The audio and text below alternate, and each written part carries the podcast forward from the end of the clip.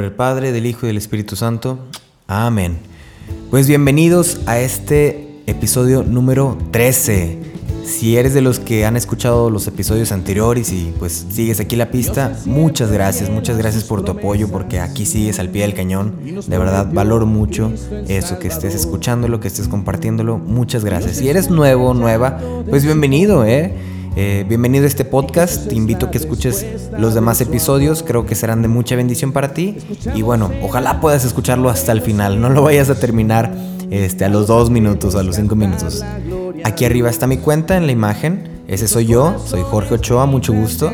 Puedes seguir mi cuenta y ahí te puedo explicar más cosas y demás, ¿no? Bienvenida por lo pronto, bienvenido. Pues, ¿qué creen? En este episodio, como ya lo vieron en el título, se llama como la palabra Christmas, pero quise hacer ahí como un juego de palabras entre inglés y español, pues yo soy medio pocho y se llama Christ más, porque Christ, Cristo, es más importante en estas fechas, en esta temporada. Entonces por eso es el nombre ahí muy curioso, ¿no? Como Christmas, pero Christ es más importante. Y como Cristo es lo más importante, pues vamos a buscar cuatro maneras en las que nos podemos preparar para este adviento. La primera pues es, como lo están viendo, la posada. En los próximos episodios tendremos otras maneras, otros ejemplos en los que podemos preparar nuestro corazón para el día que Jesús nazca. Perdón si hablo muy despacito, es que estoy aquí en, estoy en Jalapa, estoy en un departamento y pues hay gente alrededor, entonces no puedo hablar muy fuerte. Pues iniciamos con la anécdota Fíjense que yo soy súper puntual y me gusta mucho decir que soy muy puntual, muy preciso. Me encanta calcular el tiempo de punto A a punto B y no pasarme, incluso llegar antes, ¿no? Sin embargo, cuando estoy en, mi departamento allá en Corpus Christi, eh, mi casa, su casa, pues cuando estoy viendo la televisión o cuando tengo mucha flojera, sí me, me gana, me gana ahí la impuntualidad porque me cuesta pararme de la cama, especialmente no tanto para llegar a lugares, sino para hacer cosas, ¿no? O sea, tengo, por ejemplo, salgo a las 4 de la tarde algún día y digo, tengo que hacer ciertas cosas. Y ahí sí la puntualidad no me, no me ayuda porque digo, no, pues mejor hago esto más tarde y más tarde. Y la otra vez fueron mis papás a visitarme, me dijeron, vamos a ir el jueves, ¿no? Y me habían dicho como una semana antes. Y literal tuve toda una semana para limpiar el departamento y hasta 20 minutos antes de que vinieran me puse a limpiarlo, ¿no? Lo cual sí fue medio desgastante eh, porque no estaba listo, no estaba listo. Entonces ahí ando sacando basuras, acomodando, moviendo cosillas ahí, haciendo que parezca bonito porque ya sabía que si estaba algo mal, pues mi mamá iba a decir, Jorge, mira, tienes esto, tienes esto. Y mi papá, oye, arregla esto. Entonces como medio, medio tedioso, ¿no? Eh, y sí, a, los 20 minutos antes, ahí estaba limpiando, ¿no? Y muy curioso también porque ahora que vivo solo, imagínense soltero y solo, en un departamento, pues si yo no lavo, nadie lava. Si yo no cocino, pues nadie cocina, obviamente, ¿no? Entonces, los platos a veces me duran cuatro días ahí sucios y luego me quedo sin vasos y empiezo a agarrar los toppers, de, o sea, de flojera, ¿no?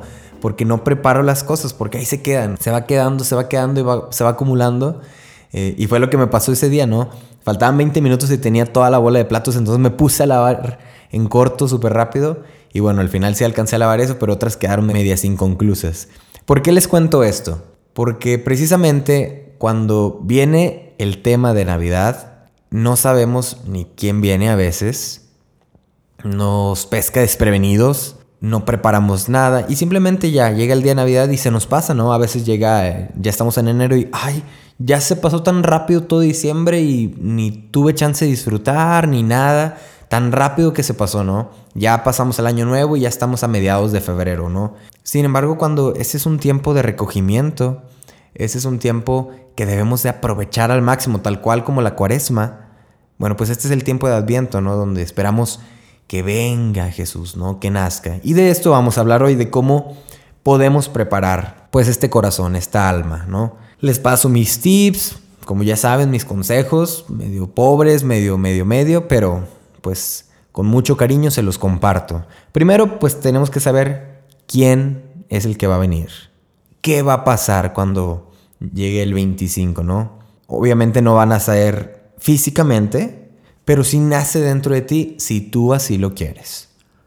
Por lo tanto, tienes que estar consciente de a quién vas a hospedar. Vamos a hacer todo esto en una analogía de que tú eres una posada, ¿no? Tú eres la casa, el lugar donde se va a hospedar o donde va a nacer Jesús. Por lo tanto, tú tienes que saber quién es Jesús, quién va a nacer ahí, qué va a pasar. O sea, si te pones a buscar en, el, en el libro de Lucas, pues dice que cuando Jesús nació están los ángeles cantando, los animales se postraban, los reyes vinieron, pastores lo adoraban, o sea, son un chorro de cosas que pasan simultáneamente, o sea, no nada más, no es solo el nacimiento, es un chorro de cosas, hay adoración, hay alabanza, hay cantos, hay todo, o sea, es una fiesta entera, es un gran acontecimiento que puede volver a suceder en ti, en tu corazón.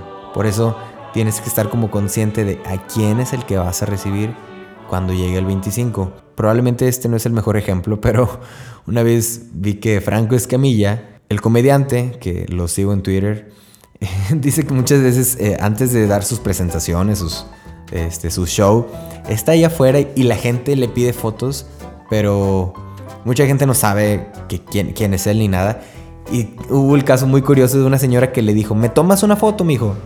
O sea, a él le pidieron que le tomara la foto a esa, a una señora y a alguien más. O sea, este, ya hasta después, pues dice, imagínense la cara cuando me salí al escenario y dije, ¿dónde está la señora que me pidió una foto? Pues sí, porque a veces vamos a lugares, vamos a eventos, vamos a cosas y no estamos ni preparados, no sabemos a qué vamos, como hace algunos capítulos, yo creo que fue el 5, que yo iba al, al supermercado y ni sabía qué iba, se me olvidaba, pues así es lo mismo, ¿no? Venimos y entramos en ese tiempo de Adviento, de esta temporada de Navidad, y no sabemos ni qué. Nada más nos vamos por los regalos, nos vamos por las pseudo posadas que vamos todos, este, por las reuniones, en fin. Pues primero que nada es eso, no saber a quién vas a recibir. Y a partir de ahí empiezan una serie de procesos. El primer paso es el deseo de si realmente quiero cambiar, o sea, si realmente quiero limpiar esta casa donde va a nacer Jesús, donde lo voy a hospedar es preguntarte, ¿realmente tengo este deseo? ¿Realmente si quiero entrar en este tiempo de adviento? Porque si no quieres, pues aunque vayas a miles de retiros, aunque vayas a muchas posadas, aunque reces el rosario con tu abuelita, pues, pues, híjole, está, está canijo porque tú no quieres, o sea, te pueden llevar y te pueden poner mil cosas enfrente, pero si tú no quieres, pues está muy difícil, ¿no? Entonces el primer paso es que tú lo desees. Fíjense que los alcohólicos anónimos, ¿saben cuál es el único requisito para que tú puedas entrar a los alcohólicos anónimos? Aquí, y lo saqué de la página, ustedes lo pueden buscar. Dice, y tal cual lo cito, dice, el único requisito para ser miembro de Alcohólicos Anónimos es el deseo de dejar la bebida. Y sigo leyendo. Para ser miembro de Alcohólicos Anónimos no se pagan horarios ni cuotas, nos mantenemos con nuestras propias contribuciones no está liada a ninguna secta, religión, partido, organización, institución alguna. Bla, bla, bla. Y al final dice, nuestro objetivo primordial es mantenernos sobrios y ayudar a otros alcohólicos a alcanzar el estado de sobriedad. Imagínense si así fuéramos nosotros, que nuestro único objetivo sea mantenernos santos y ayudar a otros pecadores, como todos lo somos, a alcanzar el estado de santidad, de gracia. Pero para eso se requiere el único requisito. ¿Cuál es el único requisito? El deseo de cambiar. En este caso, el deseo de que Jesús nazca en ti. Ese es el único requisito. Bueno, no es el único requisito tal cual, pero es el primer paso en este proceso de adviento que yo te voy a compartir. Segundo paso es una evaluación interior, ¿no? ¿Cómo está tu casa? Imagínate que Obviamente no tu casa física, sino tu casa espiritual, tu alma, tu corazón. ¿Cómo está? ¿Qué hay ahí dentro? Imagínalo como si fuera una casa. Está barrido, hay mucho polvo, que está fuera de lugar, cómo están las ventanas, están rotas, la puerta, eh, no sé, hay luz, no hay luz, etcétera, ¿no? Y ponte a pensar a ver qué está desordenado, qué hay que reparar. Y ya cuando lo llevas a tu vida, pues, pues ya aterrizarlo más y decir, a ver, ¿qué deseos tengo desordenados? ¿Qué apegos tengo que reparar? ¿Qué cosas que he hecho tengo que reparar? Y empezar a hacer como este examen de conciencia para este tiempo. Acuérdate que este es, una, es un tiempo también de mucha meditación, de contemplación, de prepararse. Por lo tanto, hay que hacer un examen de conciencia bueno, muy bueno y muy justo también que no te hagas el ciego, ¿no? Como que, ah, sí, no, no hay nada, mi casa es perfecta. No, pues no, no tenemos ninguna casa perfecta. Por lo tanto, sí te conviene hacer este examen de conciencia, esta evaluación y ser justo contigo mismo de, decir, ok, ¿sabes qué? Tengo esta debilidad, esto malo, esto y esto y esto y esto. Aunque te confieses cada semana, cada dos semanas, no pasa nada. Pero entonces haz una evaluación de todo el año y di, a ver, en todo el año, ¿de qué caí más? ¿En qué pequé más? Y ver esas cosas en las que estás trabajando más, ¿no? Esas cosas con las que estás luchando más para que cuando venga Jesús puedas decirle Jesús, mira, esta es mi casa, este es mi lugarcito, tengo estos problemas, todo, pero quiero que tú vengas y nazcas en él, que hagas un antes y un después en mi vida. Nuevamente, y conviene mirarnos como Él nos mira, mirar con esta mirada de gracia, esta mirada de misericordia. Que hayas lo que hayas hecho, pues Él te perdona. Él te perdona, Él te sana, Él te cuida, Él te acepta. Mirar como Él te mira. Dice Santa Teresa, mira que te mira. Entonces ver nuestra casa, nuestro pequeño corazón, a través de la mirada de Jesús. ¿Cómo lo mira Jesús? Sí hay fallas, hay debilidades, pero pueden sanarse, pueden cambiarse con este deseo. Tercer paso, pues empezar a limpiar, aunque te ensucies. Eh, hay que empezar a limpiar esas telarañas, a sacar la basura. No los 20 minutos antes de que venga Jesús, no el mero 24, no el mero 23. Prepárate con tiempo. De modo para que cuando Él llegue, pues esté, esté limpio. Aunque desordenado, aunque haya ciertas cositas ahí, ¿no? Que a lo mejor Él eh, todavía tiene ciertas luchas, etcétera, ciertas batallas, pero está limpio. O sea, estás confesado, hay gracia en ti. Una vez me explicaron que la confesión es como un saco que tenemos y que este saco, con cada pecado que tú vas haciendo, le vas echando un carboncito, un carboncito, un carboncito, un carboncito. Y cuando te confiesas, haz de cuenta que el saco lo, lo vacían y, queda tu saco, ¿no? Otra vez. Sin embargo, pues al pasar el tiempo tu saco se va, se va haciendo nejo. ¿Me explico? Pues de tanto el color del carbón. Aunque ya no tengas el mero carbón, el mero pecado, pues se va haciendo nejo, ¿no? Entonces, y que eso ya después en, en el purgatorio, pues ese es el proceso de purificación, ¿no?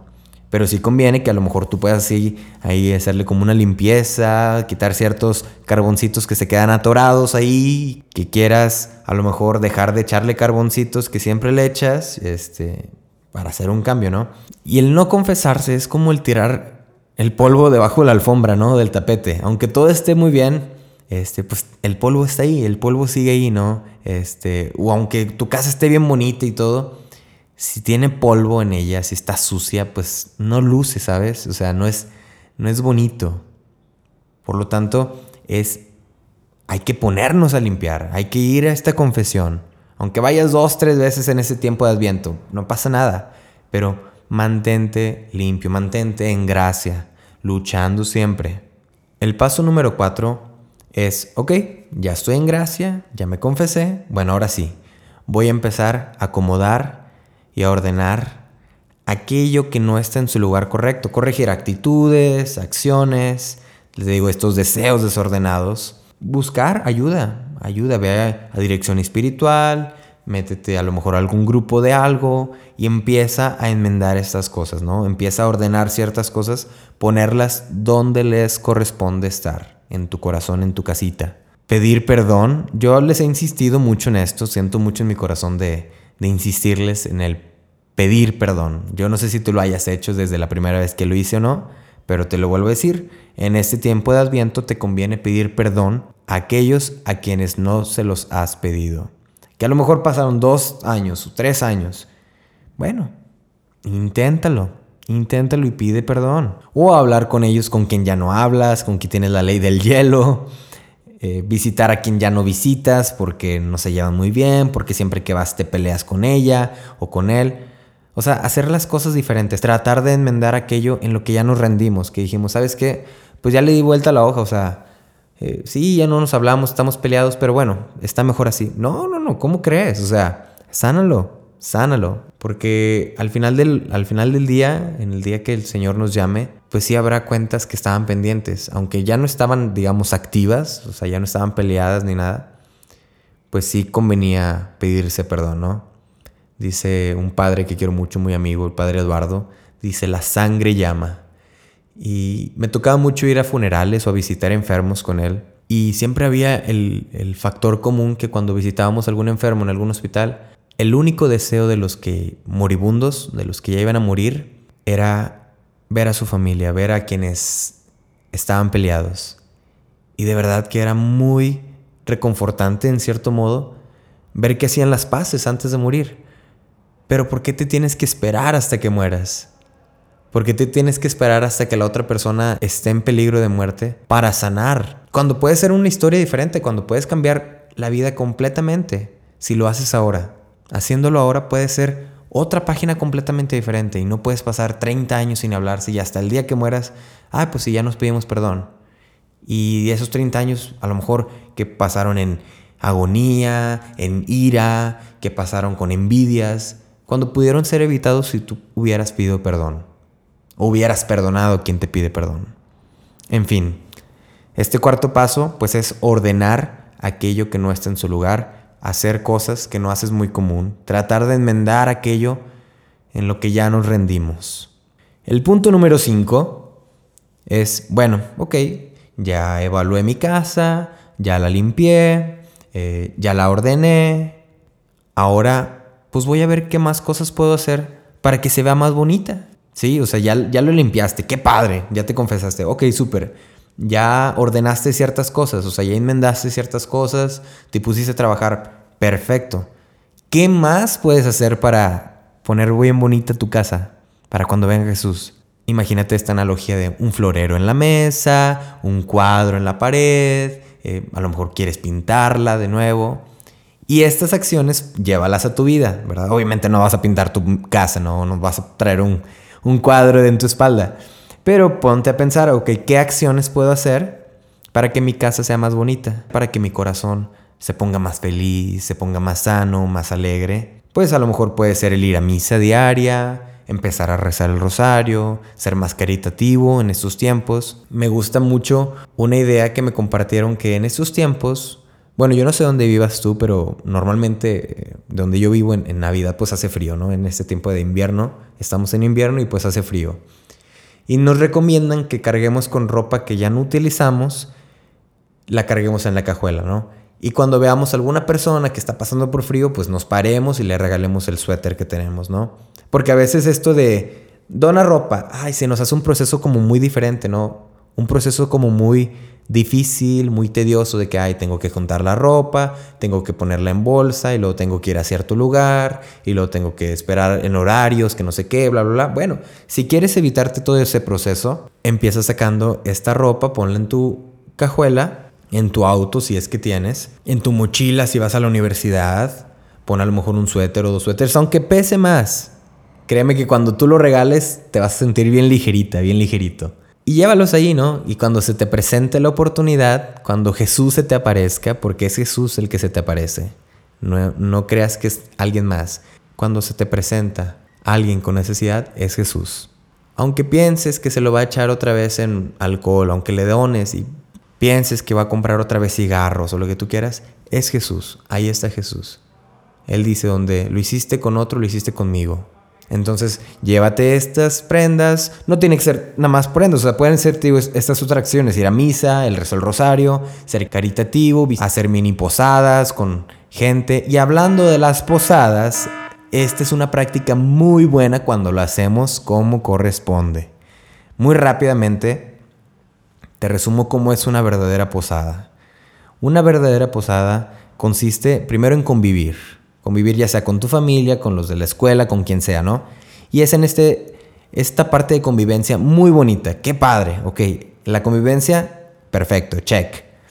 La piñata. La piñata pues es parte de esta posada, ¿no? Por lo menos como yo la celebro, como la celebramos yo creo que en México. Esta piñata que tiene que tener los siete picos por los siete pecados. Entonces cuando le estés pegando la piñata pues piensa en estos siete pecados que estás venciendo, que de alguna manera tienes el deseo de cambiar, ¿no? Acuérdate que la posada está llena de símbolos.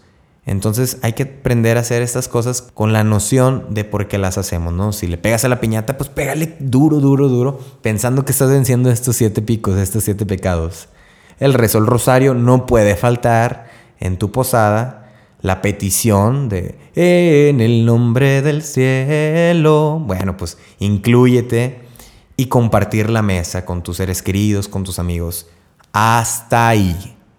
Esa es una posada que digamos católica, ¿no? Una posada tradicional que es buena, es buena para tu práctica, para tu alma en este proceso de Adviento.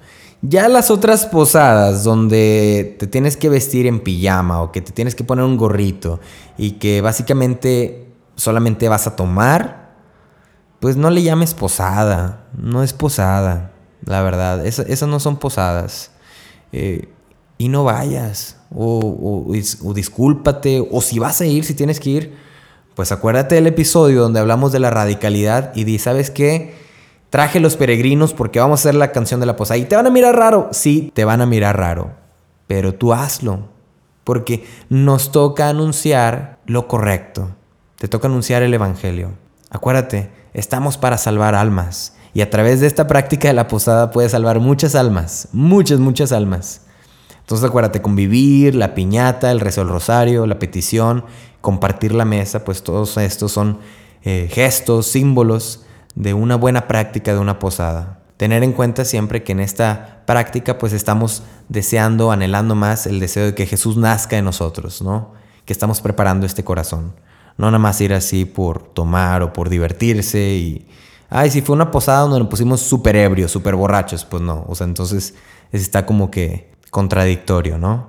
Y el sexto, pues, es invitar a una posada. No, no es cierto.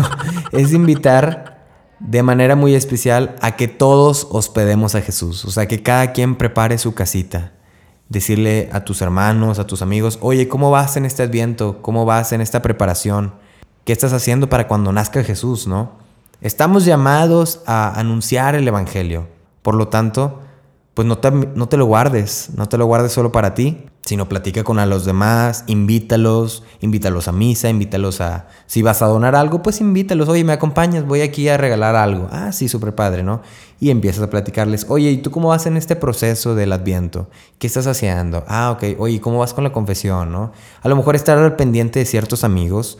A veces tenemos amigos muy buenos que queremos mucho, que a veces están como un poquito alejados bueno, pues a lo mejor en este tiempo puedes estar como más al pendiente por el WhatsApp. ¿Qué onda? ¿Cómo estás, Pedrito? Oye, ¿cómo estás, María? Oye, te invito a la iglesia. Ah, no, gracias. Me gustaría de verdad que me acompañaras, mira. O algún problema. Oye, ¿cómo te fue con este problema, esto y lo otro? Pues mira, te invito a este retiro de Adviento, etcétera, ¿no? No eres la única casita o el único lugar donde Jesús va a nacer. Jesús quiere nacer en todos, en todas las casitas, en todos los corazones. Y entonces pues no hay que guardarse esto para ti, ¿no? Este momento tan bello, no te lo guardes solo para ti, compártelo con los demás, invita a los demás, aunque te miren con cara de fuchi, tú sígueles insistiendo, mucho, mucho, mucho. Y me acuerdo mucho de la parábola del amigo inoportuno. Hablando de parábolas, yo les cuento mucho de parábolas y hay un canal en YouTube que se llama Valivan con V, Valivan ellos tienen videos de todas las parábolas. Yo soy súper fan de sus videos. Eh, yo los pongo en las mañanas antes de ir a trabajar. Eh, tienen también la música de los videos en Spotify. Entonces cuando voy manejando pues pongo la música de, de las parábolas. Y la verdad aprendo muchísimo. Y me acuerdo de esta parábola del amigo inoportuno que está bien padre. La verdad es, yo creo que es de mis favoritas. Dice que un hombre recibió a un muy buen amigo en su casa.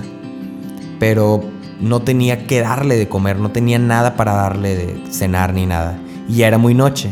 Entonces ese amigo se fue a buscar a otro amigo que tenía y le dijo, oye, préstame unos tres panes porque mi amigo llegó y pues no tengo nada. Y el otro amigo le decía, no, no, no, ya es muy tarde, estoy durmiendo.